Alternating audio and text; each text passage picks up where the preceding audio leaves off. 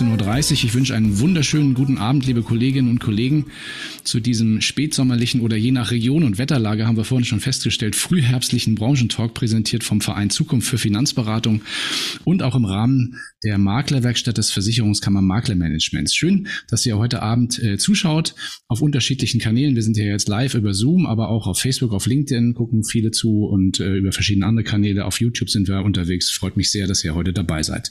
Mein Name ist Rainer Demski und das Thema, das euch und uns heute erwartet, das hat es ja gerade in diesen schwierigen Zeiten durchaus in sich. Wir sprechen über keine geringere Herausforderung heute Abend als die Zukunft des Gesundheitssystems in Deutschland. Das ist ja anerkanntermaßen immer noch eines der leistungsfähigsten weltweit und in Zuge dessen werfen wir einen tiefen Blick, wir haben das Deep Dive genannt, auch auf die Rolle der privaten Krankenversicherung. Und dazu freue ich mich sehr, drei profunde Experten als Podiumsgäste bei uns begrüßen zu dürfen. Aus dem Vorstand des Konzerns, Konzerns Versicherungskammer, heute aus dem Saarland, zugeschaltet. Ein ganz herzliches Willkommen an Martin Fleischer. Schönen guten Abend.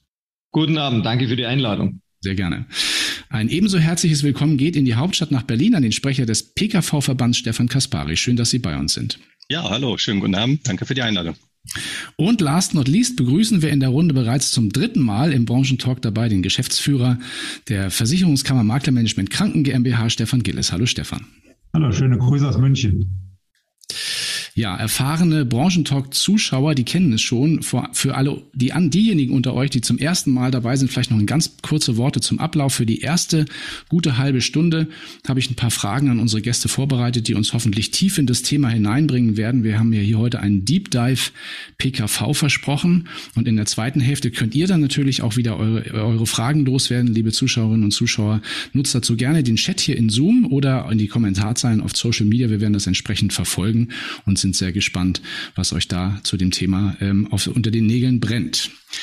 Ich würde gerne starten mit einer Frage an Stefan Kaspari. Ähm, das ist ein aktuelles Thema für das Jahr 2023, ist ein Defizit in den Kassen der gesetzlichen Krankenversicherung von rund 17 Milliarden Euro prognostiziert. Da kursierten hatten wir eben auch schon kurz drüber gesprochen, ja noch ganz andere Zahlen. Und nach Vorhersagen der Boston Consulting Group, habe ich heute Morgen gerade gelesen, könnte das Finanzloch bis 2025 sogar auf sage und schreibe 33 Milliarden anwachsen. Mit dem sogenannten GKV-Stabilisierungsgesetz, da will jetzt Bundesgesundheitsminister Karl Lauterbach dieses Milliardenloch zumindest für das kommende Jahr stopfen und dabei Kassen, Beitragszahler, Ärzte, aber auch die Pharmaindustrie zur Kasse bitten. Zugleich steht ja unsere Volkswirtschaft im Kontext von Inflation, Energiekrise, Zinswende, Krieg, Klimafragen und so weiter vor enormen Herausforderungen. Und das deswegen meine Frage, ist das deutsche Gesundheitssystem unter diesen Voraussetzungen auf lange Sicht überhaupt noch finanzierbar? Ja, wenn es das nicht wäre, dann äh, müsste es ja äh, dicht machen oder äh, wie auch immer. Das äh, mag man ja auch nicht glauben, will man auch nicht hoffen. Also insofern wird es da schon noch Lösungen geben müssen. Mhm. Aber ähm, Sie haben es gesagt, der Minister drückt sich ja im Moment selber noch vor der langfristigen Antwort. Er hat jetzt da so einen kleinen Flickenteppich geknüpft, gerade um über 2023 zu kommen. Mhm. Für 2023 will er dann auch ein größeres Reformpaket vorlegen. Und da darf und muss man gespannt sein, weil ähm, auch wenn jetzt idealerweise, was wir alle hoffen, ein paar von den Krisen, die Sie genannt haben, Krieg, Inflation, Energie und so weiter, selbst wenn das irgendwann überstanden sein wird, hoffentlich, dann bleibt uns ja ein ganz großer Megatrend erhalten. Das ist die Alterung der Gesellschaft, ähm, der demografische Wandel. Wir werden immer mehr Menschen haben, die Leistungen in höherem Maße benötigen aus dem Gesundheitswesen und immer weniger die einzahlen. Mhm. Und äh, wie das äh, gestemmt werden kann, ja, da dürfen wir alle gespannt sein. Es gibt ein paar Stellschrauben, an einigen wird ja jetzt auch schon gedreht, aber das muss in größerem Stil passieren und sicher auch noch etwas besser ausgewogen in Zukunft. Mhm. Dann bin ich ja, also ich freue mich ja sehr, dass wir heute mit Ihnen jemanden haben, der so, so ein bisschen, also sagen wir auch aus dem Nähkästchen plaudern kann heute Abend, vielleicht aus dem politischen Berlin. Wie sind, wie verlaufen diese Diskussionen aus Ihrer Sicht momentan da? Da sowohl auf der, auf, auf der politischen Seite, aber auch über die Verbände? Also ich sag's mal ganz äh, jetzt auch durch die äh, PKV-Brille. Äh, wenn man schaut, äh, die gesetzliche Krankenversicherung hat eben ein großes finanzielles Defizit. Wie kann man das schließen? Ich muss also entweder ähm, Ausgaben kürzen oder ich muss die Einnahmen erhöhen. Mhm. Und das Ausgabenkürzen wäre für uns als PKV natürlich immer die interessantere Alternative. Ja, wenn die gesetzliche Krankenversicherung Leistungen zurücknimmt, haben wir ein Verkaufsargument mehr. Gar kein Thema. Mhm. Ähm, auf der Einnahmenseite ist es schon ein bisschen äh, problematischer. Über Steuern wird ja jetzt vieles passieren, in Zukunft wahrscheinlich auch. Da muss man sagen, jeder Steuer-Euro, der ins Gesundheitssystem, in die gesetzlichen Kassen fließt, ist einer, der der PKV äh, wehtut, weil ja. er natürlich diesen Wettbewerbsvorteil, den wir ja eigentlich haben, weil wir leistungsstärker sind, solider finanziert, das wird natürlich dadurch kaschiert.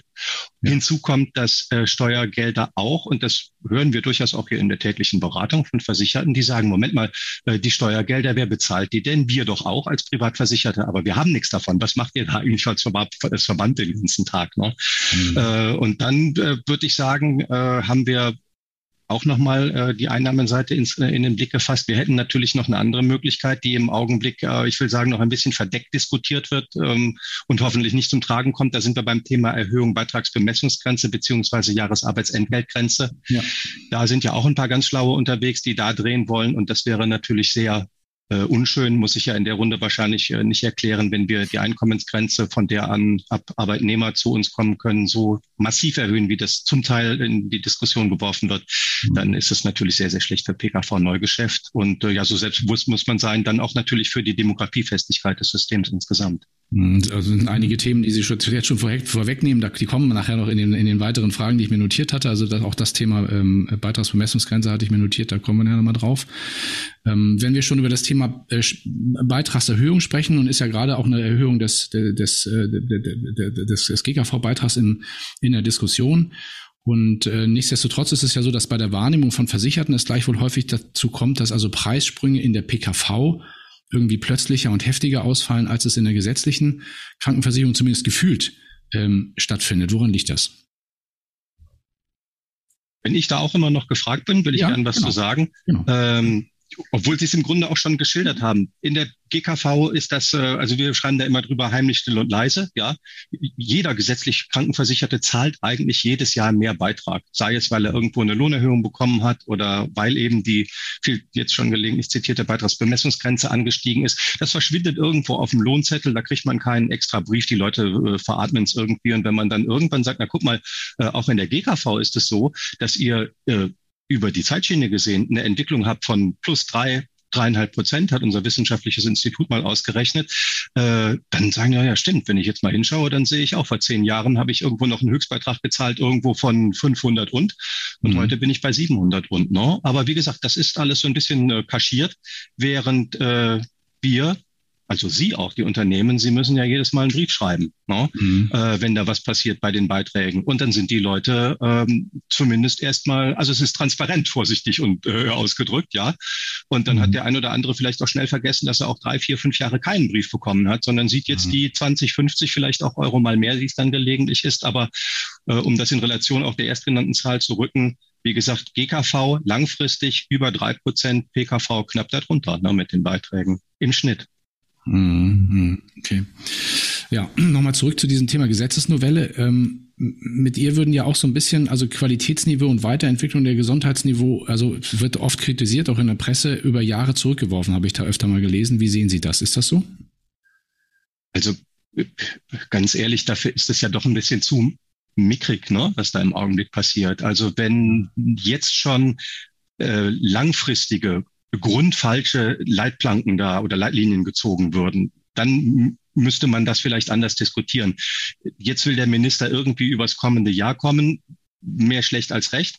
Er ähm, geht da schon sehr ans Eingemachte. Also die, die gesetzlichen Kassen werden ja zum Teil auch ihre Reserven da auflösen müssen. Also es gibt bestimmte Dinge, auch da wird jetzt das Pulver schlichtweg verschossen. Ja, Das mhm. ist dann auch im nächsten Jahr und für, für langfristige Geschichten äh, nicht mehr, ähm, steht da nicht mehr zur Verfügung. Aber ähm, der Untergang des Abendlandes oder der medizinischen Versorgung ist dieses Gesetz, das ja ganz bewusst diese kurze äh, Halbwertszeit, will man es ja schon kaum nennen, äh, hat, äh, also dafür ist es auch nicht geeignet. Und die, die da jetzt im Augenblick jammern, wir gehören ja manchmal auch dazu, ähm, aber sei es drum, selbst wenn Pharma, bitte, ich hoffe, wir haben da jetzt heute nicht viele Zuhörer, aber selbst wenn die ähm, mit ein, zwei Milliarden dabei sind und selbst wenn die Ärzte äh, in, im nächsten Jahr nicht noch für jeden neu aufgenommenen Patienten wieder eine extra Vergütung on top bekommen, mhm. äh, ich glaube nicht, dass wir dann nicht mehr das haben, was Sie eingangs zu Recht beschrieben haben als eines der besten Gesundheitssysteme der Welt. Mhm. Ja, ja. Ich würde mal ins, ins Saarland switchen zu Herrn, Herrn Fleischer. Ähm, wenn man die, die Beitragsentwicklung der gesetzlichen, hatten wir eben schon kurz drüber gesprochen, mit der privaten Krankenversicherung über einen längeren Zeitraum vergleicht, dann scheinen die Zahlen ja so ein Stück weit zu überraschen. Seit 2012 haben wir in der gesetzlichen eine Steigerung von, von 3,3 Prozent und in der privaten von 2,6 Prozent so im Durchschnitt, wenn ich das richtig recherchiert habe. Wirtschaften die Privaten eigentlich, eigentlich besser? Ähm, kann ich eine kurze Antwort geben? Ja, natürlich, muss man so sagen. Ähm, es liegt aber auch ein Stück weit am System und ein Teil hat Herr Kaspari auch schon erklärt. Mhm. Ähm, wir Versicherer oder die privaten Versicherer ähm, gehen ja auf das individuelle Risiko, das bei uns ja. abgesichert wird und wir bilden ja auch Altersrückstellungen, ähm, um wirklich auch im Alter das zu sichern. Und wie Herr Kaspari auch vorher schon gesagt hat, hängt bei der gesetzlichen Krankenversicherung alles an der Lohnentwicklung. Und so kann ich auch sagen, es wird in Zukunft wahrscheinlich auch noch mehr werden. Wenn wir jetzt mal davon ausgehen, dass die Löhne in dem Jahr nicht normal um zwei, drei Prozent steigen, sondern nehmen wir mal an, die steigt die Inflation und äh, schauen wir mal, was am Jahresende rauskommt, aber irgendwas zwischen fünf und zehn Prozent, dann steigt grundsätzlich, jetzt cutten wir mal nicht mit der Beitragsbemessungsgrenze, aber auch ungefähr die Beiträge fünf bis zehn Prozent. Dann ja. haben wir ja die Diskussion rund um die Erhöhung des äh, Hebesatzes. Dann haben wir nochmal 0,5 Prozentpunkte, die on top kommen. Dann gehen wir nochmal her und erhöhen die Beitragsbemessungsgrenze. Und dann sind wir schon bei ein paar hundert Euro, die da nochmal entstehen. Und das entkoppelt das Ganze. Und ich finde es eigentlich ganz gut. Das ist in der Tat, ich sage auch immer so ein schleichendes äh, Thema. Das, das sieht keiner. Die gleiche Frage kam heute auch bei uns im Pressetalk auf. Mhm. Da kann man immer ganz schön antworten und dann stehen alle mit ganz großen Augen da. So habe ich das gar nicht gesehen, aber so ist es ja in der Tat mit jeder mhm. Lohnsteigerung. Und da sind sie in der Tat weit hinter uns. Jetzt mhm. gehen wir mal auf den ganzen Verband und dann sagen wir, wir haben ja mittlerweile ähm, Herr Kaspari, wenn ich die Zahlen nicht mehr ganz genau im Kopf habe, weil sie wächst ja, glaube ich, pro Stunde um eine Million Euro, äh, haben wir 311 Milliarden mittlerweile schon bei uns im Topf für Altersrückstellungen. Mhm. Nur für Altersrückstellung. Nur für Altersrückstellungen, nur für die Stabilität in der Zukunft. Mhm. Und was ändert eigentlich unsere Beiträge? Unsere Beiträge ändert ja nicht, dass die Versicherer die Kostensätze ändern oder dass sie sagen, sie haben falsch kalkuliert. Nein, das ist eigentlich was sehr Positives. Das ist der medizinische Fortschritt. Mhm. Und der medizinische Fortschritt, der, das muss es uns wert sein, äh, pro Jahr, sagen wir mal, drei Prozent mehr zu nehmen. Und ich habe auch noch mal so ein Beispiel für mich, das ich gerne im Vertrieb nenne. Äh, Stefan Gilles kennt es, dass ich sage, naja, die letzten Jahre waren wir ein Stück weit über der Inflation. Da hatten wir 0 bis 1, 2 Prozent. Jetzt sind wir unter der Inflation. Da sehen wir auch mal wieder den stabilisierenden Faktor der privaten Krankenversicherer oder überhaupt der Versicherungswirtschaft an sich. Wir nehmen auch da wieder Druck raus aus dem ganzen Spiel. Mhm. Und ich glaube, da kommen wir später auch noch mehrfach dazu, die Demografie und ähm, das ist ganz schön. Also wenn man sagt, wer ist nachhaltig in dem ganzen Spiel, das ist mittlerweile die private Krankenversicherung. Mhm. Hier haben wir Stabilität und ähm, ich erlebe auch gerade so eine Renaissance auch im Vertrieb. Die ganzen Diskussionen, ja. die ich im Vertrieb führe, sind wesentlich offener wieder gegenüber der PKV, als sie vor einem Jahr waren, vor zwei Jahren waren. Mhm. Ähm, die Zinsen kommen auch noch mit hinzu. Äh, ich glaube, wir diskutieren ja noch ein bisschen, sonst halte ich jetzt einen Monolog. Äh, es gibt Vorteile, die gerade für die PKV und wie sagten Sie so schön, für das bessere Wirtschaften sprechen. Ja, ja, ja. Nee, absolut. Also das ist auch ein Thema, gerade dieses, dieses Thema Vertrieb, da kommen wir nachher, glaube ich, nochmal, wir haben ja hauptsächlich Kolleginnen und Kollegen aus dem Vertrieb oder aus der Beratung, die uns ja heute zuschauen. Ähm, ein ganz wichtiger Faktor, glaube ich, auch, dass man, das hatten wir heute Morgen auch, oder zum Beispiel jetzt auch in der Maklerwerkstatt im Vortrag von, von Markus Börner gehört, dass heute auch vertrieblich mit dem Thema so ein bisschen anders umgegangen wird. Ne? Also das Thema Altersvorsorge oder auch Biometrie ist ja immer heute mit dabei. Ne? Also das war ja traditionell vor zehn Jahren vielleicht noch nicht so intensiv der Fall. Und, aber das besprechen wir vielleicht später, wenn wir ein bisschen mehr in die, in die Tiefe des Themas kommen. Ich habe ein zweites, ähm, also es gibt ein zweites Thema, das uns ja momentan auch bewegt, auch äh, nicht nur politisch, sondern eben auch, äh, auch gerade ähm, wirtschaftlich. Das ist das Thema Zinswende. Die dürfte sicher positiv, Sie haben es gerade eben auch eine beeindruckende Zahl genannt, positiv auf die Kapitalanlagen der privaten Versicherer auswirken. Können sich in dem Punkt die Versicherten auf moderatere Beitragsentwicklungen freuen, wenn das jetzt so weitergeht? Und welche Optionen ergeben sich daraus aus Ihrer Sicht für den Vertrieb? Also ich glaube, das Wichtige an Ihrer Frage ist, wenn das so weitergeht. Äh, so müssen wir uns das jetzt mal anschauen. Äh, wir sehen ja in Australien, da wird schon wieder ein Stück weit zurückgerudert. Man sieht, ganz so positiv ist der schnelle Zinsanstieg auch nicht. Ähm, also nehmen wir mal an, oder sagen wir, wenn der Wendepunkt ähm, erreicht zu sein scheint, ich glaube, so kann man es jetzt mal ausdrücken.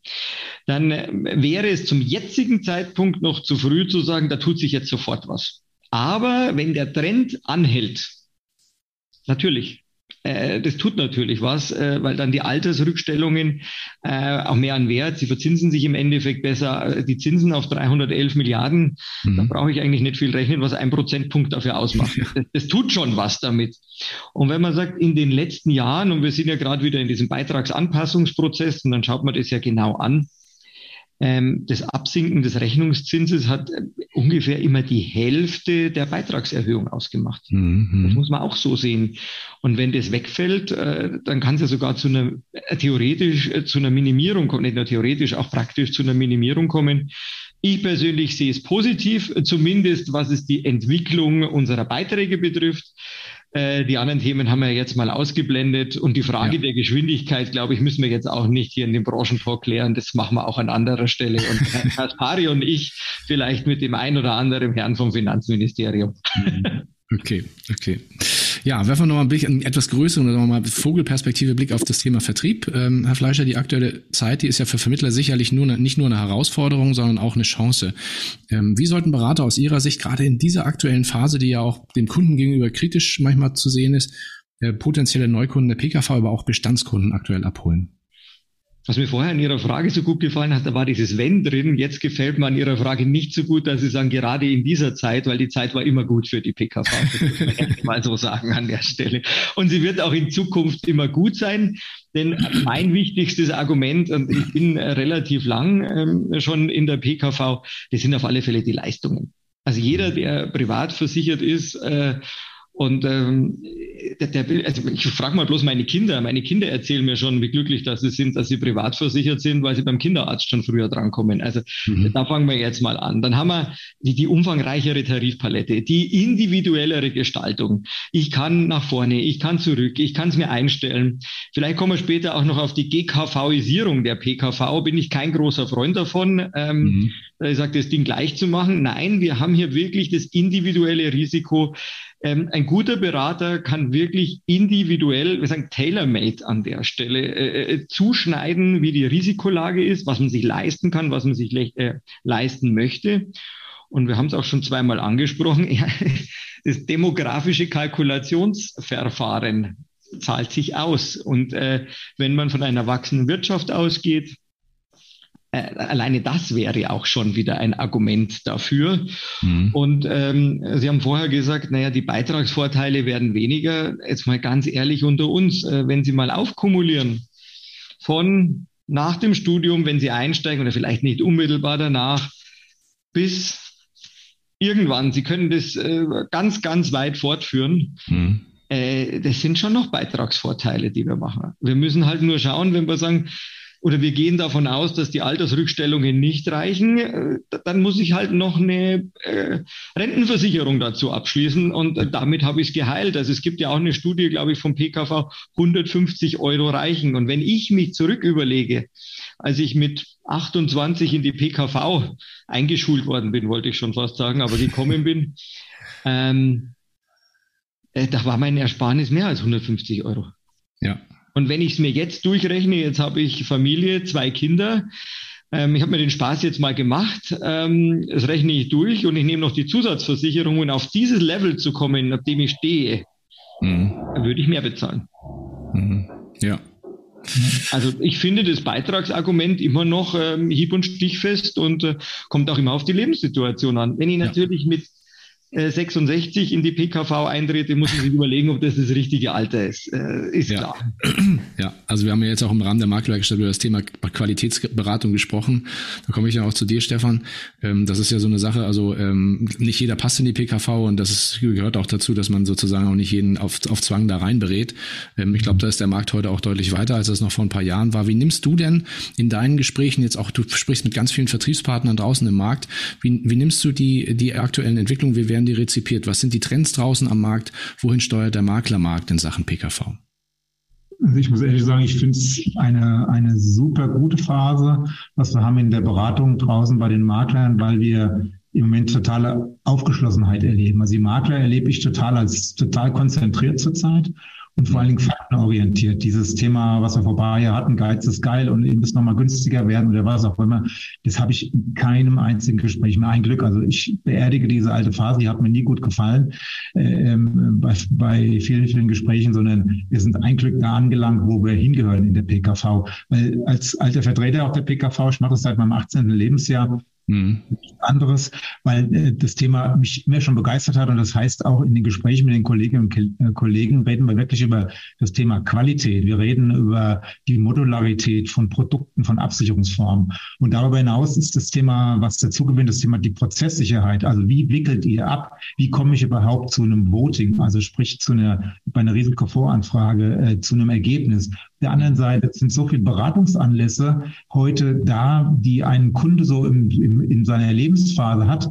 Da gibt es ganz oft die Fragen, wie ist denn das bei, bei Elternzeit, bei Berufswechsel, aus Rent, in der Rentenzeit, aber nicht vom Endkunden, sondern es kommt vom Berater, also vom Makler selbst. Die Fragen, wie kann ich es handeln und kann ich es mit euch äh, handeln? Äh, der Martin hat es gerade gesagt, die Flexibilität, diese Modularität in, in den Verträgen ist, ist viel, viel mehr. Also wir reden also nicht über Preis, wir reden wirklich über das Thema die Qualität, Mhm. Aber wir reden aber auch das Thema Stück Nachhaltigkeit, Langfristigkeit, Rechnungszins, äh, Beitragsstabilität ist ein ganz wichtiges Thema. Und wie ist der Risikoträger? Weil man steht ja schon im Wettbewerb. Wenn, wenn ich mit dem Thema UKV, äh, Bayerische Beamtenkrankenkasse beim Makler stehe, stehe ich natürlich ganz klar im Wettbewerb äh, von, von 42 anderen Kollegen. Andere Häuser, da ist natürlich die finanzielle Ausgestaltung ganz, ganz wichtig. Äh, was hat ihre Risikoträger zu bieten äh, in dieser Langfristigkeit? Du hast nach dem Trend gefragt. Und der Trend hat sich eigentlich in den letzten fünf, sechs Jahren sehr, sehr gut abgezeichnet. Wenn wir über die Qualität reden, hat sich auch für mich im Blick die Maklerschaft äh, verändert, auch unterteilt und auch mehr spezialisiert. Also Spezialisierung ist allerorts zu merken. Wir haben auf der einen Seite die, die Gruppe ähm, von Maklern, die sich sehr stark um gesetzlich Krankenversicherte kümmern, also auch eine ganz wichtige Zielgruppe. Die meisten Übertritte in die private Krankenversicherung haben wir heute immer noch aus dem Thema gesetzliche Krankenkasse Wechsel zur privaten Krankenversicherung, nicht PKV zu PKV, sondern ja. wirklich dieses Thema. Aber die erste Stufe ist ja oftmals auch das Thema Ergänzungsversicherung. Also wenn die äh, GKV weniger leistet, was kann ich auf meiner Seite hinzugeben mit einem Zusatzprodukt? Und da haben sich ganz viele Makler auch spezialisiert, machen dort eine, eine hohe Umdrehungsgeschwindigkeit, also eine, eine, intensive Beratung. Via neuer Medien ist das ja auch sehr, sehr gut möglich und äh, achten darauf, einen Online-Abschluss, ein Online-Voting zu bekommen und auch eine direkte Politisierung. Und da sind wir in dem Bereich, ich sage mal Zahnzusatz,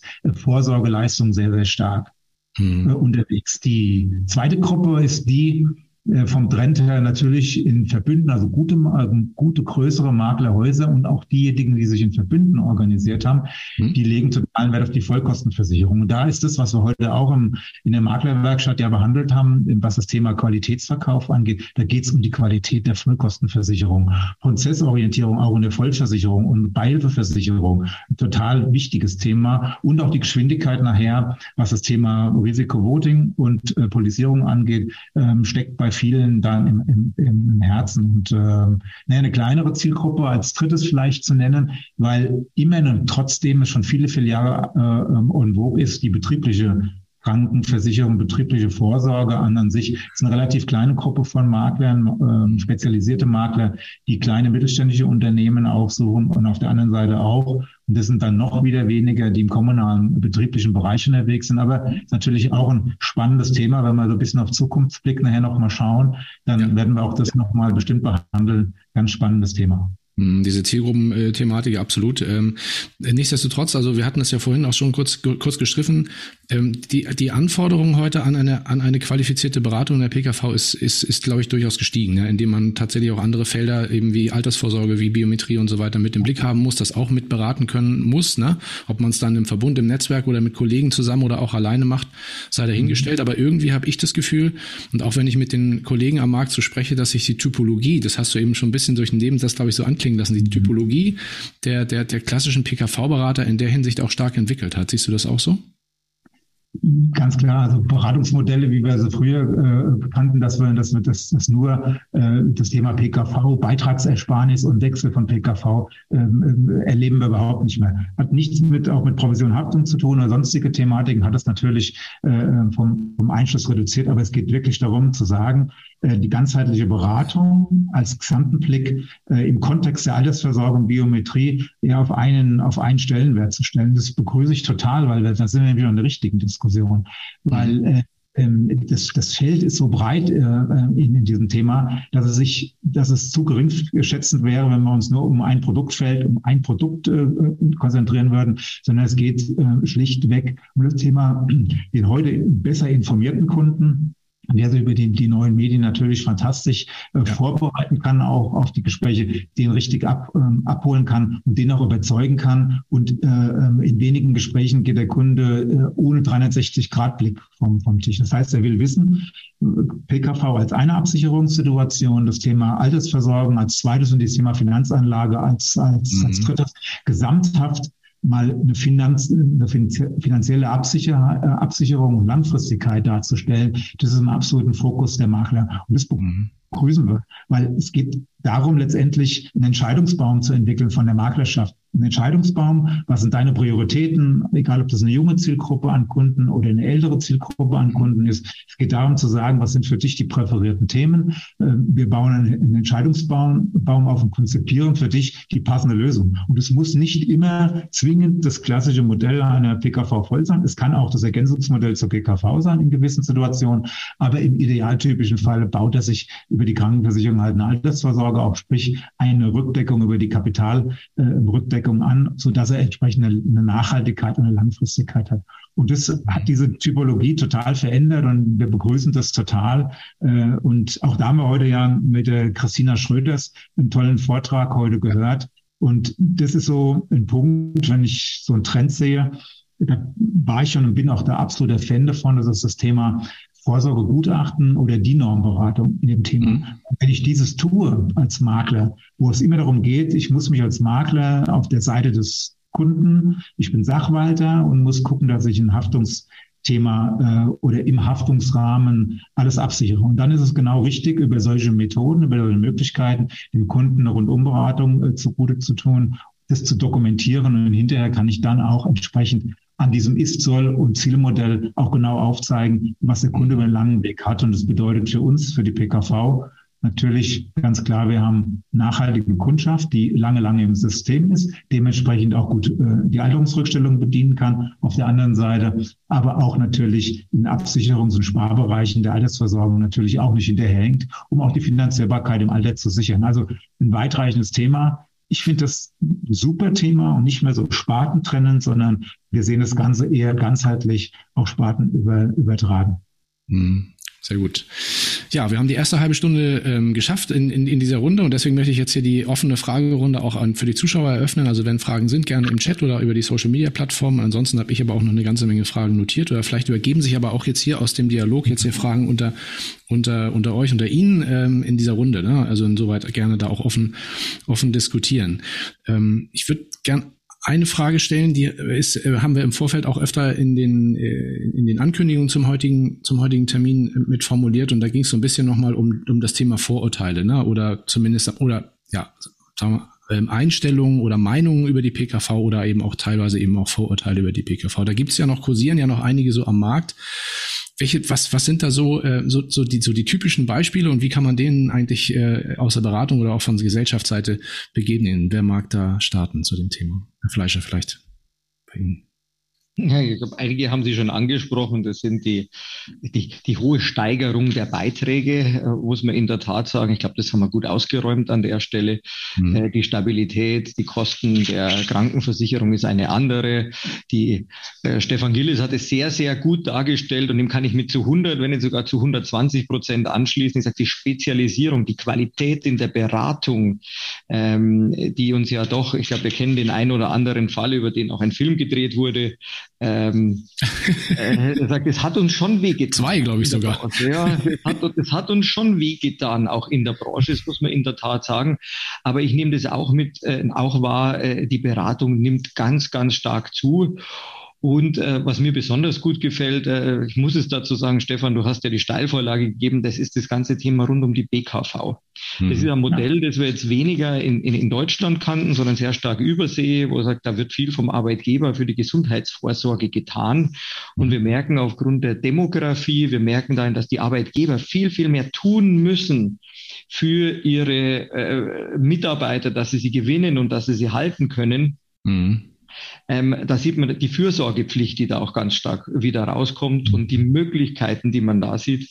Und ich denke, das ist eine ganz, ganz positive Wendung, die das für uns genommen hat. Und wir sehen da auch einen enormen Wachstumsboom gerade in diesem Segment. Mhm, auch in Verbindung mit der betrieblichen Altersvorsorge, da sind Sie, glaube ich, auch äh, sehr stark unterwegs, das zu entwickeln, das Thema. Der Vorteil, äh, also man sollte es immer kombinieren, würde ich so sagen. Äh, der Vorteil der BKV, weil wir ja heute hier für die Krankenversicherung sprechen, ist derjenige, dass der Mitarbeiter es natürlich unmittelbar merkt.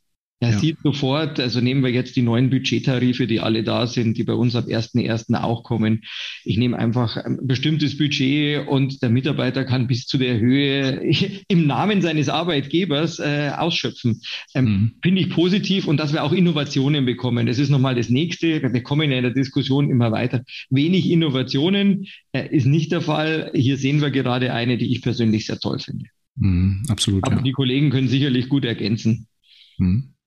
Rainer, du hast äh, gesagt, Vorteile natürlich, äh, ich möchte jetzt nicht die, die, Vorteile der letzten 10, 15 Jahre hier wiederholen. Die haben wir bei unserer Maklerschaft, die heute zuschauen und, und zuhören, die können es aus dem FF, sie diese Fragestellung fast, fast jeden Tag haben, sei es gesetzlich Versicherte oder jetzt äh, Menschen, die sich für die private Vollversicherung entscheiden. In, insofern ist es eigentlich Schnee vom Gestern, was wir so weiter tragen, heißt aber, äh, für mich übersetzt, wir werden diese diese, diese Themen nicht wirklich los. Und das ist mhm. eigentlich das, äh, das, das, das Thema, was haben wir eigentlich gemacht als, als private Krankenversicherung oder überhaupt äh, im, in dem gesamten Bereich äh, gegen diese Vorteile zu wirken. Und das ist eigentlich der Punkt. Äh, ähm, wir haben ja gesetzliche Auflagen bekommen, verschiedenster Weise, dass wir Weiterbildungszeiten machen, dass wir uns hier gut Beratenpunkte eintragen lassen für jedes was, was wir machen. Und da gibt es einen riesengroßen Strauß und, und die Makler, Maklerinnen und, und, und, und, und Vermittler, auch Ausschließlichkeit, haben in den letzten Jahren wirklich vehement und, und, und effektiv eine Weiterbildung betrieben. Wir sind auf einem Ausbildungs- und Weiterbildungsstand, so hoch waren wir noch nie, aber mhm. wir sind trotzdem an, an letzter Stelle. Und das ist aus Vertriebssicht, blutet mir das das Herz. Ich habe mir irgendwann den Beruf ausgesucht, weil mit Leidenschaft Versicherung Kaufmann geworden bin. Damals hieß das noch so. Und äh, heute bin ich an letzter Stelle von dem, Papa, was machst du? Muss man sich zu Hause fast entschuldigen, sagt man, du, ich bin im Versicherungsbereich, was ist das? Also die, die, diese Bandbreite, äh, äh, da bin ich ein vehementer Kämpfer an, an diesem Thema, weil es faktisch nicht so ist. Und ich kann uns nur und die Maklerschaft und, und, und Zuhörer und hier der Kollegen Kaspari vom PKV-Verband äh, bitten und nicht müde zu werden, an, genau an dieser Front zu, zu, zu diskutieren. Denn nur mit so offenen Formaten wie heute Abend kommen wir auch ein Stück weit weg. Denn wir haben über das Kapitaldeckungsverfahren gesprochen. Und da sind ja alle Vorteile der letzten Jahre schon mit bekragen.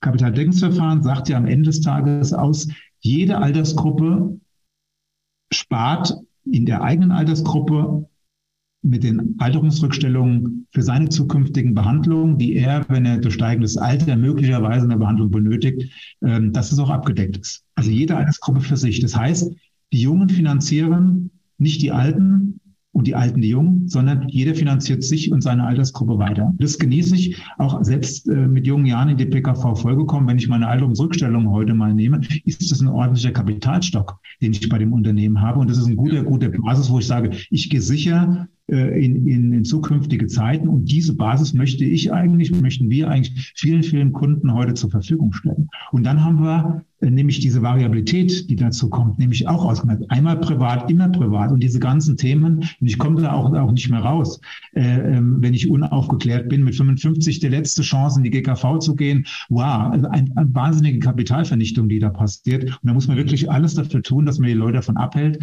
hier etwas zu tun, was sie hinterher bereuen. Denn Mhm. Alle privaten Krankenkassen, das kann ich jetzt sagen, nicht nur wir, die UKV der Bayerische Beamtenkrankenkasse, wir haben heute alle miteinander passende Produkte mit passenden Leistungen, passend für fast jede Lebensphase.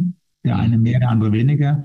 Wir können downsellen oder upsellen, je nachdem, wie es mir gerade geht als Kunde. Das ist ganz, ganz wichtig. Ich kann also in meiner Lebensphase wenn ich eine andere Entscheidung treffe und Beruf möglicherweise verliere oder, oder umsattle, Selbstständige an, angestellt und zurück, äh, kann ich meinen Tarif verändern und ich habe eine Dynamisierung der Leistungen. Mhm. Die ist vertraglich gesichert, die Vertragssicherheit. Herr Kaspari hat es vorhin angesprochen, auch im Thema ist ganz wichtige Grundlage. Die Leistung nimmt mir keiner, egal welche Gesetzesnovelle kommt. Ich habe meine Leistung garantiert und äh, wir tun alles dafür als Gesellschaften. Wir haben die 319 Milliarden Euro Kapitalrückdeckung genannt, die Kapital die, also die angelegt sind, letztendlich mit der Verzinsung, die der Markt bietet, äh, ähm, ähm, heißt letztendlich, da ist ein Nachhaltigkeitsfaktor dabei in der Finanzierbarkeit. Und ich glaube, das ist das Thema. Das müssen wir viel, viel mehr äh, äh, politisch und auch auf den Ebenen, wir mit unseren Maklern, die Makler mit ihren äh, Mandanten viel mehr diskutieren. Und dann kommt auch der Punkt, äh, keine Goldgräberstimmung, aber es kommt eine kontinuierliche Entwicklung in der Sparte äh, weiter. Und da hilft natürlich das Thema BKV, der Martin hat es gerade richtigerweise genannt, weil neben den gesetzlichen Grundlagen, neben der privaten Krankenversicherung als zweite Säule, benötigen wir die dritte Säule der arbeitgeberfinanzierten Krankenversicherung oder Altersversorgung definitiv dazu, um Deutschland an einem Top-Standort wir haben es gesagt, Gesundheitsversorgung ist auf, ist auf Weltniveau ganz weit oben oder relativ weit oben. Um das zu halten, weiter auszubauen, brauchen wir diese, diese drei Säulen. Hm, ich spiele den Ball mal gerne nochmal nach Berlin zu diesem, das ist ja wirklich ein spannendes Thema, auch was du angesprochen hast, ähm, mit, dem, mit, dem, mit dem Thema Image. Ne? Also das ist ja, ich glaube, diese, diese bekannte YouGov-Umfrage, die es da immer gibt, wo dann nach dem Versicherungsvertreter gefragt wird. Ne? Also das bist du ja gar nicht, du bist ja Versicherungskaufmann, hast du ja gerade eben gesagt. Das ist also auch, auch diese Typologien sind ja immer irgendwie so ein bisschen verwirrend und ich, ich glaube, ähm, das wird auch, äh, wird auch immer ein bisschen zu, zu stark bewertet, diese jährliche Umfrage, die da stattfindet. Aber was, ich habe das gesehen bei Ihnen auf der Verbandsseite, da gibt's ja auch relativ viel Inhalt zum, zu, zu genau diesen Themen. Also wie kann, kann zum Beispiel auch der PKV-Verband dort auch gerade Vertriebspartnern eine Hilfe der Stellung sein, um solchen Argumenten dann entsprechend eben auch Vorschub zu leisten? Was wir ja eigentlich vornehmlich machen, ist, wir versuchen ja irgendwie Ihnen und den vielen anderen Leuten, die versuchen, da gute Produkte an die Kunden zu bringen, ähm, letztlich den Rücken frei zu halten. Und wenn wir über Vorurteile gegen PKV sprechen, dann sind die, mit denen wir konfrontiert werden, ja noch mal ein ganz klein wenig ein, ein paar andere. Die, die Sie genannt haben, äh, Herr Fleischer, Herr Gillis, das kommt ja mehr so aus der Kundenperspektive. Äh, kann ich mir da kann ich mir das leisten? Komme ich da raus und so weiter? Äh, wir erleben ja eher so ein bisschen die systemische Kritik an PKV, ja, dass man mhm. sagt, das ist der Club der Reichen oder das sind die Besserverdiener, das sind die äh, Rosinenpicker und so weiter. Und äh, das ist das, was wir versuchen zu entkräften mit äh, entsprechenden Informationsmaterialien in Gesprächen und so weiter, wo wir eben versuchen aufzufächern, ja, äh, das sind nicht nur äh, Notare und, und, und äh, Manager oder so, die sich privat versichern, sondern das sind kleine Justizbeamte, das sind kleine äh, Selbstständige. Also wir haben da, glaube ich, einen Querschnitt, der die Gesellschaft gar nicht so schlecht, wenn ich es jetzt mal nur am Einkommen messe, gar nicht so schlecht äh, eigentlich äh, abbildet auch. Ne? Und ähm, mein Lieblings, äh, mein, mein Lieblingsvorurteil gegen die PKV, ich will es nur ganz schnell erzählen, weil sich, finde ich, auch sehr schön entkräften lässt. Äh, ganz häufig hört man, also wenn den Leuten gar nichts mehr einfällt, dann sagen sie, ja, also das ist, das gibt's ja auch nur in Deutschland. Ja, also dieses Nebeneinander von, von PKV und GKV. Und dann sagen wir, ja, aber so what? Ich meine, sollen wir es, aber wir sind besser. Es funktioniert, äh, wir, wir haben nicht die Wartezeiten und die Systemausfälle wie in England, wie in anderen Systemen, äh, wo es irgendwie staatlich organisiert wird, wo wir ein Einheitssystem haben, äh, wo sich hintenrum die Leute dann aber irgendwie gegen teuer Geld trotzdem die bessere Versorgung äh, sichern. Und ähm, das äh, und, und wenn die, wenn dann immer noch Paroli gegeben wird, dann sagen wir ja, komm, die Currywurst gibt's auch nur in Deutschland und die werden nun äh, nicht auch noch abschaffen am Ende des Tages. Mhm. Das ist ja auch so ein bisschen. PKV-Verband, wenn ich es ganz kurz noch ergänzen darf. Denn Gerne, klar. Äh, wir hatten ja die PKV-Tagung, da war ja auch unser Gesundheitsminister da und das ist ein, ein, ein Spruch, den ich mir an die Wand geheftet habe. Sein Herz schlägt für die PKV und äh, wenn man da zurückdenkt vor der Wahl, was haben wir denn diskutiert über unser System ähm, und, und wie wir jetzt dastehen, muss man sagen, er hat auch erkannt, gerade mit dem Umlageverfahren bei uns, mit dem Kapitaldeckungsverfahren und auch die Stütze, die wir machen äh, in der ganzen, muss man sagen, in der Forschung, die wir leisten. Mhm. Ähm, die Finanzierung, mein Bruder ist Arzt, äh, ich meine, der hat auch, bevor er Arzt wurde, hat er mir immer erklärt, er will alle gleich behandeln. Mittlerweile sagt er mir jedes Mal, wie hoch seine Quote am Privatpatienten ist. Was, äh, er sicherlich nicht negativ, meine behandelt alle gleich, aber, aber es ist für ihn ein Vorteil, weil dann kann er auch allen anderen, und das erzählt er auch immer wieder, hm. allen anderen auch eine bessere Leistung bieten.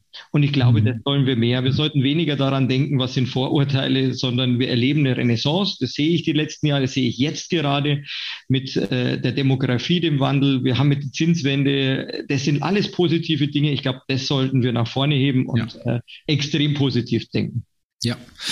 Ähm, ich ich bleibe mal gleich bei Ihnen, Herr Fleischer. Also die nächste Frage, die ich mir dazu notiert hatte, also jetzt unabhängig, also nehme, mach mal einen kleinen Perspektivwechsel. Würde mich gerne mal so ein bisschen äh, mit Ihnen austauschen über das Thema Tarife und Leistungen. Da hat sich ja der Markt, wie auch in anderen äh, Themenfeldern wie Biometrie und so weiter, stark entwickelt. Wir finden heute ein, durchaus ein erhebliches Niveau am Markt vor. Und ähm, der Teufel der Differenzierung, der steckt ja oft im Detail. Das haben wir heute Morgen auch beim ersten Teil der Markterwerkstatt gehört. Wie kann man sich eigentlich in diesem Umfeld als Anbieter, insbesondere ähm, für Vertriebspartner, noch, noch adäquat differenzieren?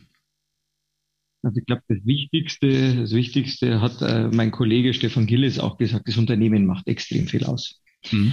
Ähm, also ich sage, die Tarife interessant, dass Sie mich das genau fragen, weil genau die Differenzierung und wie gleich sind die Tarife, das ist ja eins meiner Steckenpferde.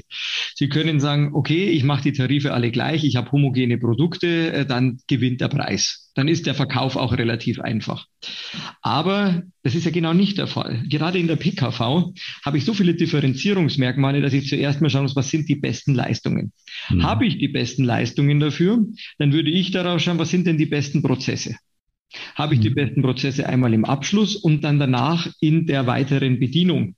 Mhm. Wie reiche ich meine äh, Rechnungen ein? Wie werde ich denn serviciert?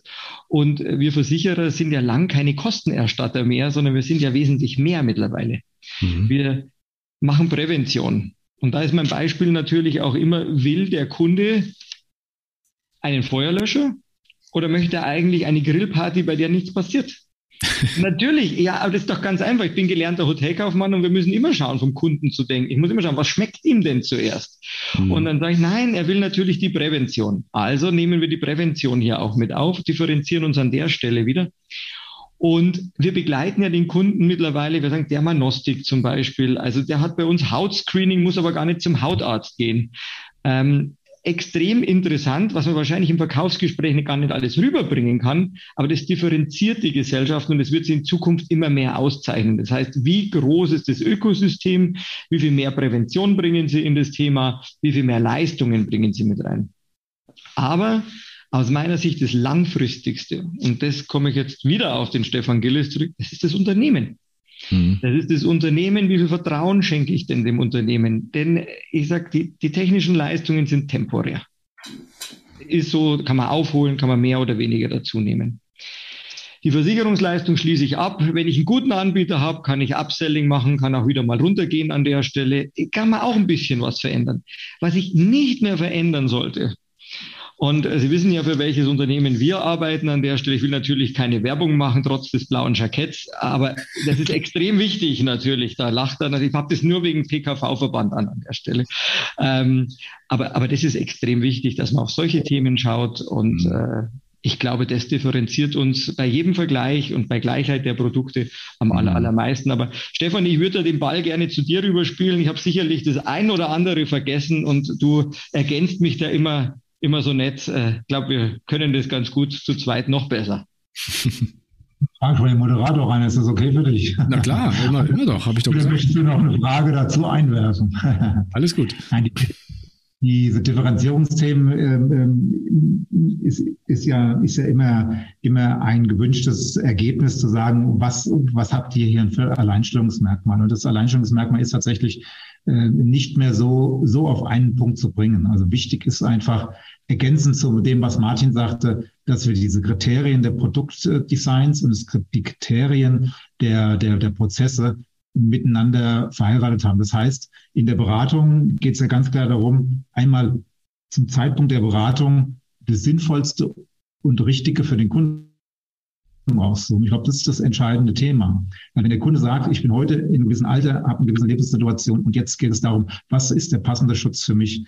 An der Stelle jetzt der richtige. Wenn man das findet über eine gewisse Formel, dann hat man die Möglichkeit natürlich einen passenden Kernschutz drauf zu bauen. Das sind so diese Variationsmöglichkeiten. Du brauchst einen sinnvollen Kernschutz. Also das ist das Thema, die Hauptleistung, die man Schutz haben muss. Die notwendige Ergänzungsschutz dazu, um sagen zu können, das sind Features, die sind mir persönlich wichtig in meiner Lebensplanung.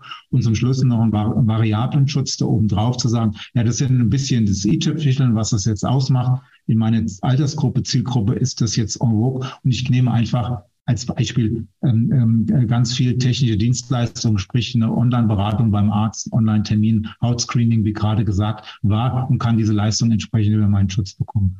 Die Dynamisierung ist noch ein wichtiger Punkt zu sagen, dass auch mit zunehmendem Bedarf des Einkommens wächst, entweder Familieneinkommen oder, das, oder wenn man alleinstehend ist, das eigene Einkommen wächst. In der Regel ist auch eine Dynamisierung da ist, also dass eine, dass eine Sicherheit da ist. Und das hm. Ganze in den Kontext zu bringen, ähm, ähm, wie ich das ganze Thema als Kunde wahrnehme in meinem Abwicklungsprozess, ähm, auch leicht wiederholen, Thema, wie reiche ich den Antrag ein, TAA-Prozess, heute über, über eine Normberatung oder eine Normierung eines Abschlussprozesses, über ähm, ein Vergleichsprogramm oder aber über direkt ein, ein, ähm, eine Oberfläche Maklerverwaltungsprogramm direkt zu einem Angebot, zu einem Abschluss zu kommen, in der Strecke auch relativ schnell in meinem Kundenpostfach die passende Police zu haben, um dann auch, wenn ich Leistungen habe, eine Beratung zu bekommen, Zweitmeinung, Drittmeinung des Arztes und und und und das Ganze in einem Kontext eines, äh, eines Portales ab, ab, abrufen zu können. Das ist, das ist ein Mehrwert, wir machen viele, das ist relativ wenig, aber die Unterschiede sind im, äh, im Kleinen zu suchen. Und das ist genau das Thema, wenn wir sagen, als Versicherungskammer Makler Management, was bieten wir da an bei uns? Da gibt es natürlich eine Hülle und Fülle von Möglichkeiten, die wir dann jetzt aufzählen könnten oder ich aufzählen könnten, warum wir das so recht gut machen, glaube ich. Ja, ja. Ähm, gut, ich meine, das sind ja Sachen, die jetzt mal, also die du eben gerade angesprochen hast, die, sagen wir mal, die, die, die, den, den, den, den täglichen Umgang und auch den täglichen Geschäftsablauf mit dem Makler auch betreffen, wo der Makler Vorteile von hat, der Kunde natürlich auch, weil der Makler dann einen besseren Job machen kann. Aber nichtsdestotrotz, ähm, wenn wir, wenn wir nochmal auf das Thema Tarife und Leistungen zu sprechen kommen, wir haben es heute Morgen auch gehört. Ne? Ich finde es hochkomplex. Also wenn wir sehen, was der Markus erzählt hat ähm, im Hinblick auf, auf, auf, auf Bedingungswerke, ne? also wie unterschiedlich das teilweise ist und auf welche Kleinigkeiten, Feinheiten man da achten muss. Wenn wir sehen, was der, was der, ähm, der Kollege Eschner gesagt hat, wo es darum geht, ähm, dass der Kunde eigentlich verstanden haben muss, nach einer Beratung, was kaufe ich da eigentlich? Also, ne, das soll mich ja, dieses Produkt soll mich ja im Zweifel 30, 40 Jahre lang begleiten. Also, was kaufe ich da eigentlich? Genau. Und da jetzt, sagen wir mal, ähm, wenn, wenn wir mal die Komplexität dieser ganzen, dieser ganzen Lösung einmal äh, und das dann noch in Kombination mit Altersversorgung, Biometrie und so weiter, wenn wir das alles mal sehen, da stelle ich mir manchmal die Frage, ist so ein Job für einen Makler eigentlich überhaupt noch leistbar? Ja, und auch, auch Vergleicher stelle ich mir schwierig vor, wie kriegen die das überhaupt noch hin? Äh, jetzt kommen noch Zusatzleistungen dazu, die sind teilweise gar nicht mehr vergleichbar, ja, und dann sind die aber trotzdem da und haben eine Kundenwahrnehmung oder so. Also wie kommt man da jetzt als Berater in dieser, in dieser Komplexität der Angebote zu einem guten Ergebnis? Genau eine gute Spur, weil, weil das ist, das ist, das ist genau der Punkt, wie, was, was die Branche hier leistet. Also sprich, die Versicherer leisten, die IT-Dienstleister leisten, auch Makler selbst Pools äh, ähm, entsprechende Verbünde leisten, in der Qualitätsberatung ein großes Stück voranzukommen. Äh, weil am Ende, wie gesagt, ich glaube, den Kunden nehmen wir jetzt mal raus, der muss das passende Produkt haben, dass es da keinen Reuemoment gibt und dass es dann eine Langfristigkeit gibt. Der Berater auf der anderen Seite muss ja qua, qua seines Mandats diese Weiterbildung für sich auch, auch in Anspruch nehmen, um diese Beratung äh, standhalten zu können ja. und auch hinten in der Dokumentation es finden. Und da gibt es halt tatsächlich dann genau diese technischen Medien, die, die, die Menschen, die dich unterstützen bei der Beratung. Kein Makler muss das hundertprozentige Wissen für sich äh, gepachtet haben. Jeder Makler kann und soll und muss, und das gilt auch für den Agenturvertriebler und für den Sparkessler und äh, aus anderen Bereichen, muss zum richtigen Zeitpunkt, wenn es in die Tiefe hineingeht, gerne einen, einen Fachmann dazu nehmen. Also spricht es dafür in dem System, was wir heute haben, zu sagen, wir haben Account Manager, wir haben Menschen, die sind Fachleute, die kennen sich im Thema bis in die Details der allgemeinen Bedingungen aus und können genau an der richtigen Stelle für den Kunden und auch für den Makler das passende raussuchen und das äh, zu, ähm, ja, bereitzustellen. Die Kunst ist es technisch so abzubilden, idealerweise in einer Oberfläche, in, in, in, in, in, in Programmen, dass äh, das für jeden verfügbar ist, der berät und auch für den, für den Endkunden dann entsprechend nachvollziehbar ist. Und da haben wir natürlich auf der einen den Vergleichermarkt, den transparenten Vergleichermarkt. Da gibt es Aggregationsthemen äh, wie ja, Vergleichsportale, sei es jetzt Check24 und Co., die gewisse Themen anbieten. Aber es geht natürlich auch in, die, in den Details. Du hast angesprochen, der Echner geht ganz, ganz stark in das Thema Detailberatung rein, in Qualitätsberatung hinein. Kleine Unterschiede äh, in der Reise, in dem, was ähm, ähm, bei Physio- und Psychotherapie alles drin im Versteckten steht, auch aufzudecken und dem Kunden klarzumachen, willst du diese diese Leistung haben? Wenn ja, dann ist es okay, dann ist es jetzt bewusst und noch nicht. Und den Zugang dazu, das ist die Aufgabe von uns, Aufgaben der Kollegen auch am Markt, das bereitzustellen. Und dann kann man natürlich einen Bogen spannen von dem Thema Webseminare, äh, Weiterbildungsangebote hinweg zu so Formaten, wie wir heute haben, Maklerwerkstatt, der Branchentalk, ähm, ähm, Angebots- und Vergleichsservices aufzurufen. Also sprich, die Makler sagen, wir machen für dich das passgenaue Angebot für den Kunden, gib uns folgende Parameter und auch in die Beratung mit einzusteigen, sei es hybrid oder auch, auch live vor Ort, dann mit dem Kunden den Detailvergleich zu machen und das passende Angebot rauszusuchen. Und das zu orchestrieren, das ist die Prozessstrecke, wie es der Martin Fleischer vorhin genannt hat. Das, das ganze Thema ist auch in dieser Zeit im Moment eine sehr gute Zeit, weil sehr viel über äh, Digitalisierung nicht nur gesprochen wird, sondern auch gemacht wird. Ja. Es ähm, sind zwar hohe Investments, die die Unternehmen machen, aber sinnvolle Investments, denn und wie gesagt, die PKV äh, hat es verdient und wir alle haben es verdient, dass äh, wir mehr Kunden bekommen als die, die wir heute haben. Hm. Ergänzung aus der Runde dazu? Keine. Okay. Dann mache ich nochmal einen kleinen äh, Schwenk in, in das Thema Politik. Wir hatten es vorhin schon kurz angesprochen. Ähm, das Thema Beitragsbemessungsgrenze hatte ich mir nochmal notiert. Ähm, da ist ja eigentlich eine Erhöhung für 2023 ähm, vorgesehen. Wie wird das diskutiert aktuell in Berlin?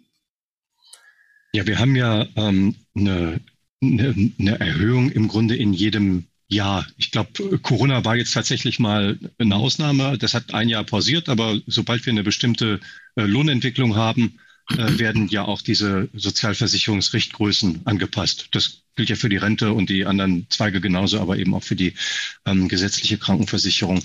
Das ist ja schon, ich will sagen, ähm, gelernt. Ne?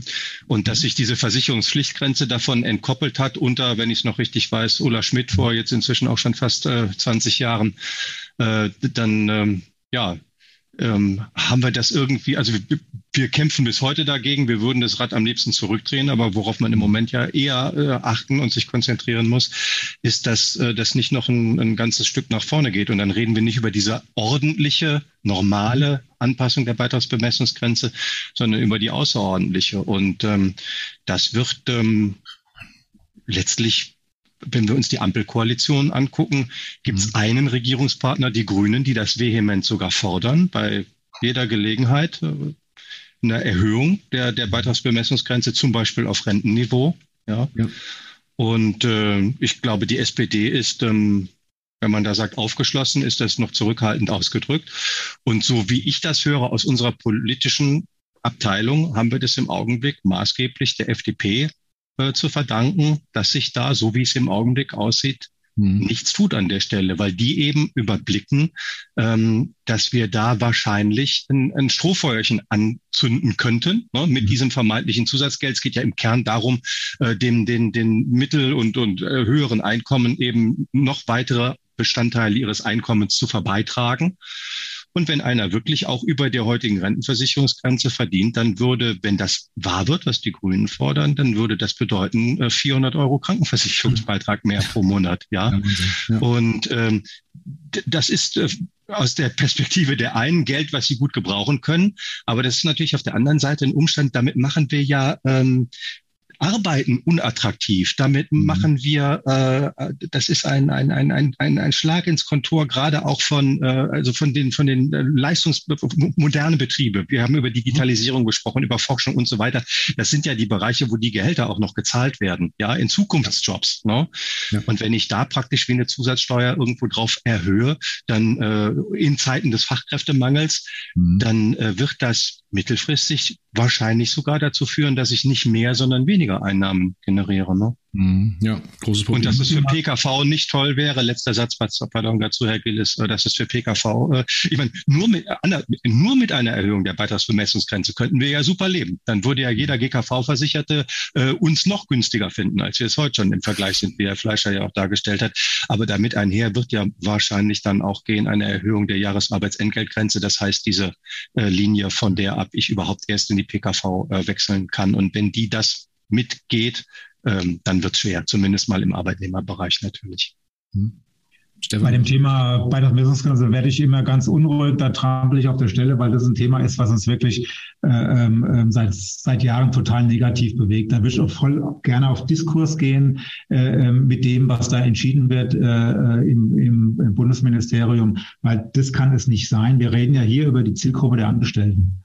Also über die Gesellschaftsteile, die letztendlich äh, gerade junge äh, äh, Leistungsträger, die recht gut verdienen und sich Gedanken machen über eine langfristige Finanzierung. Und genau dann, dann an dieser Stelle wird es praktisch automatisch, weil man so gelernt hat über die Jahre hinweg, jedes Jahr erhöht, ist der vollkommen falsche Weg, weil das Abschneiden aus dem System weil wir haben eben lächelnd über Themen gesprochen, wie äh, wir sind ein gutes System, wir haben so und so viele Rücklagen geschaffen, wir sind kapitalgedeckt, wir sind, wir, sind, wir sind zukunftsorientiert. Und genau auf dieser Seite äh, sind wir leider Gottes viel zu leise, unseren Menschen draußen, die die Politik wählt, genau aufzuzeigen, was das bedeutet, wenn man, wenn man diese Kurve der Beitragsvermessungsgrenze ständig nach oben schraubt. Es nutzt es ja, es nutzt ja nichts, äh, ähm, ähm, Anteile äh, der Bevölkerung auszuschließen aus einem System. Das ist ja nichts anderes als das, was, was es bedeutet. Wir, wir schließen es aus, machen es so unattraktiv, dass wir kein, ähm, keine neuen Menschen in das, in das System reinbekommen, anstatt man andere Wege geht. Und das, das ist eigentlich die, der Mut, die Politik oder den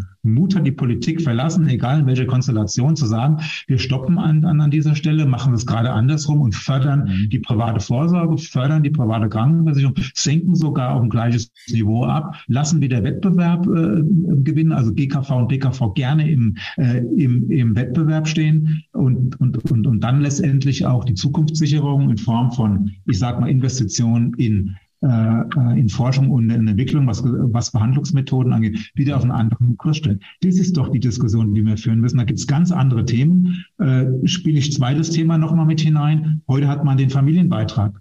Ein vollkommen antiquiertes Etwas. Wir haben, haben in der PKV eine faire Verteilung zwischen personenbezogenen Beitragssatz, Kinder, Ehepartner und, und, und, äh, und, und, und gehen nach Leistung individuell in das Thema hinein. Bei der GKV hält man hält man an einem Wert fest, der vollkommen aus dem Ruder gerät und, und bedient sich solcher, solcher Möglichkeiten mit der Beitragsvermessungsgrenze, den Beitrag immer nach oben zu treiben, anstatt man hingeht und sagt, naja, wenn Familien mit ein, zwei, fünf Kindern da sind, dann hat man entsprechend, und das muss man ja nicht unbezahlbar gestalten, nur komplett verändern. Das sind Ansätze, um auch die GKV nachhaltig zu belassen, denn das alte ähm, Spannungsfeld mit 90 Prozent GKV-Versicherten in einem kranken System und 10 Prozent äh, der Privatversicherten im gesunden System. Äh, was mit 90 nicht klappt, klappt mit 100 auch nicht. Und dieses System hilft uns kein Zentimeter weiter, wenn man das nach oben laufen. Also da kriege ich, Entschuldigung, werde ich ein bisschen emotional.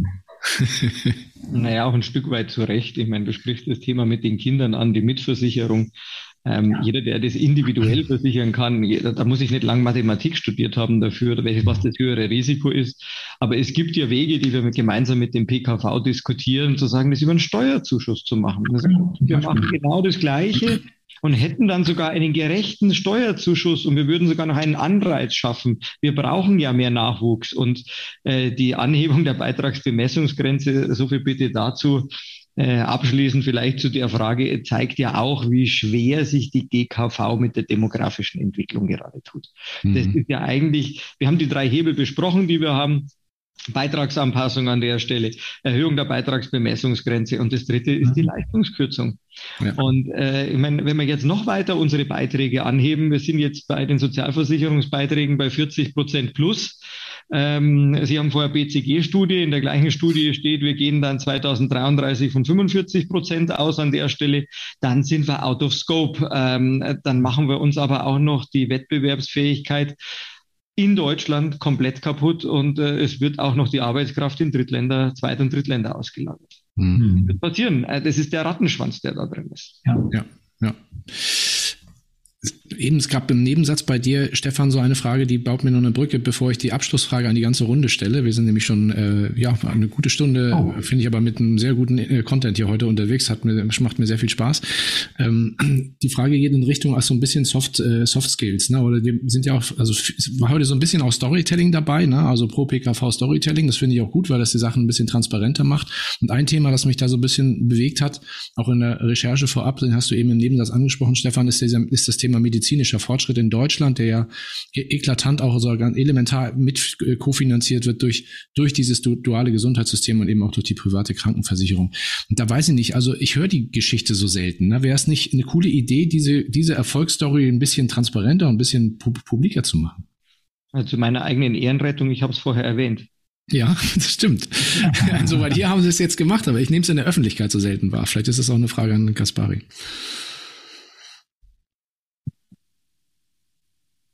Also was, ähm, was ähm, das wissen wir aus, aus Umfragen, die wir machen mit Allensbach und, und anderen Instituten, ähm, was immer noch irgendwo gelernt ist in der, in der Bevölkerung, ist dieser ganz alte, banale Grundsatz, Wettbewerb belebt das Geschäft. Ja, mhm. das weiß naja, gut, inzwischen ist es auch schon alles lange her, aber viele Menschen wissen noch, was Fliegen gekostet hat, als es nur die Lufthansa gab und Telefonieren, als es nur die Telekom gab und wie die Telefone aussahen, als es nur die DDR gab. Ja, weil da kommen wir ja äh, langsam wieder hin mit dem Fliegen, aber ja, ähm, also dass äh, dass sich da, also wenn wenn wenn zwei rangeln um den Kunden, dass es letztlich zu dessen Vorteil ist auf ganz ganz vielen in ganz ganz vielen äh, Bereichen, das ist schon auch immer noch äh, gelernt. Wir haben es auch in all unseren äh, Informationsmaterialien drin, in unserem Storytelling, auch nicht im Kleingedruckten. Aber das ist noch am ehesten, ganz ehrlich, ähm, und schnell ähm, zu vermitteln und auch ganz gut plakativ. Wir haben ähm, in Deutschland, wenn ich, ich weiß es nicht auf den Tag genau, aber wenn ich es einigermaßen richtig äh, in Erinnerung habe, dann braucht ein neues Krebsmedikament in Deutschland nach der EU-Zulassung nicht mal zweieinhalb Monate, dann können Sie das kriegen in der Apotheke. Mhm. Und nicht nur als Privatversicherter, sondern auch als, als Kassenpatient. Und im EU-Schnitt sind wir da bei einem Jahr und länger. Also ähm, und woran liegt das? Weil ganz, ganz häufig die PKV da ja auch den Vorreiter ähm, gibt, bevor der gemeinsame Bundesausschuss äh, das für die Kassen äh, überhaupt noch auf der Tagesordnung hat. Wenn die aber sehen, ach guck mal, bei den Privaten gibt's das schon, da sind wir ja dann auch der, ich sag dann immer, der Stachel im Fleisch der GKV, dann haben die natürlich auch das Bedürfnis, irgendwo nachzuziehen. Ja klar, wir haben ja letztlich immer noch eine gewisse Gruppe von Menschen, die ja auch zu uns rüber wechseln könnten, heute schon. Und äh, so gern wie wir die hätten, so gern will die GKV die ja auch halten. Und dann ähm, da sind wir dann bei äh, ähm, Homöopathie, hätte ich fast gesagt, aber dann sind wir eben auch ganz, ganz schnell dabei, dass dann eben auch bestimmte Medikamente, andere Methoden, Behandlungen und so weiter eben mhm. auch Einzug halten in deren Leistungskatalog. Und das schaukelt sich im Idealfall so hoch, dass wir eben eine Versorgung haben, die international sehr, sehr gut dasteht. Mhm. Ja.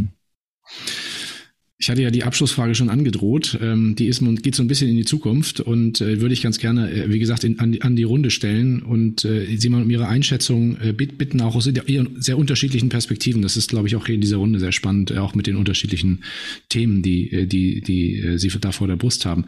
Ich fange mal bei Ihnen an, Herr Fleischer. Wie sieht ähm, die PKV in Deutschland in fünf Jahren aus? Also wir sprechen jetzt nicht nur die Vollversicherung an, sondern alle. Also ja, gerne alle. Extreme, ja. wir, haben, wir haben extreme Wachstumschancen an der Stelle. Ich denke, äh, die aktuellen Entwicklungen spielen uns voll in unsere Karten. Ähm, es wurden, wenn wir jetzt mal die Dimensionen uns anschauen, die wir gerade aufgemacht haben an der Stelle, wir sind extrem gut ausgebildet. Es wird immer komplexer werden. Das Thema zu beraten wird immer schwieriger werden. Ich glaube, es ist eine große Chance für alle Versicherungskaufleute und Spezialisten. Ich sage bewusst, es geht hier um Spezialisten und nicht um den Versicherungsvertreter im negativen Sinne, sondern im positiven Sinne, dieses Produkt anzusprechen. Es gehört dazu. Wir haben einen weiteren Trend, das ist das ganze Thema in Richtung Health, Wellbeing, die Gesundheit. Kunden investieren immer mehr dafür. Wenn wir äh, Versicherer es lernen, auch die richtigen Produkte zu machen, sehe ich extrem positiv in diese Richtung und ich glaube, wir haben viel Zuwachs. Nicht zum Schluss auch in der betrieblichen Krankenversicherung. Allein da haben wir, glaube ich, in dem Jahr Zuwachsraten von 40 Prozent. Also mhm. ich bin zuversichtlich und äh, muss auch sagen, äh, die Kooperation mit den Kollegen in anderen Gesellschaften, äh, mit dem PKV-Verband, die sehen das auch so und wir sind äh, sehr, sehr zuversichtlich. Und vielen Dank mal an der Stelle an die Kollegen vom PKV-Verband. Mir macht es richtig Spaß da. Ihr macht einen tollen Job. Sehr gut. Da habe ich auch gleich den Ball rüber nach Berlin. Ähm, wo steht die PKV in fünf Jahren, war, war die, äh, die Frage. Ne?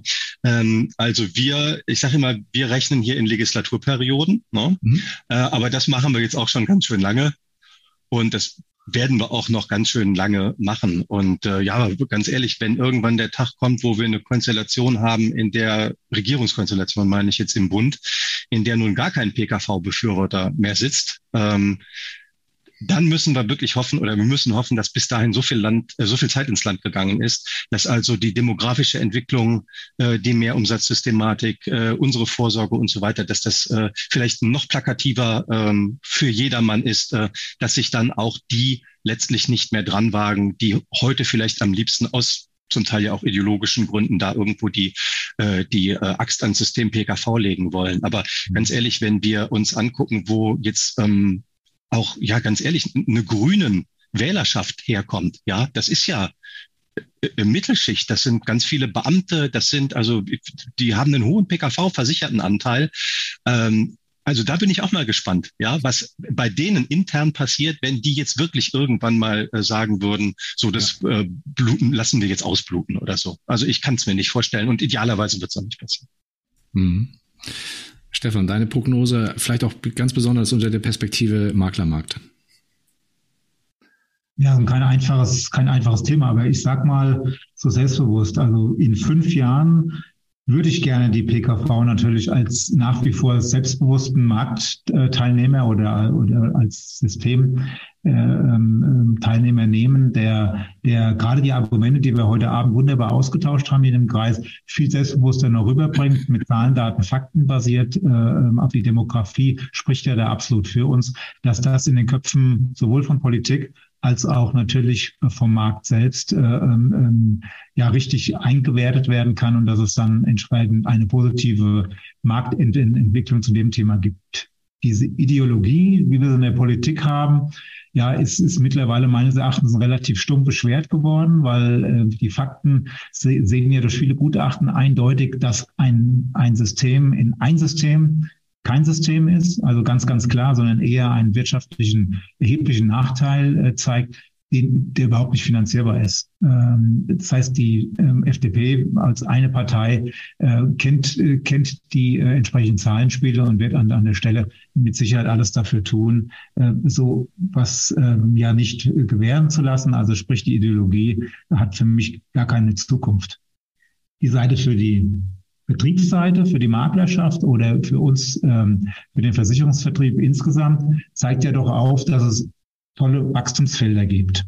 Mhm. Also ich sehe mal auf der einen Seite das Wachstumsfeld ganz, ganz klar generell im Bereich der Quotenversicherung, also Beihilfeversorgung. Mhm. Wir haben eine unglaubliche Veränderung in den nächsten Jahren, was das Thema Neuverbeamtungen in Deutschland angeht. Nicht nur auf der Lehrerseite, sondern öffentlicher Dienst in jeder Form. Und die Verbeamtung natürlich, haben wir an der Pandemie auch gesehen, ist ein wichtiger, guter Faktor. Hier in dem Bereich sind nicht viele Versicherungsvermittler sehr aktiv unterwegs.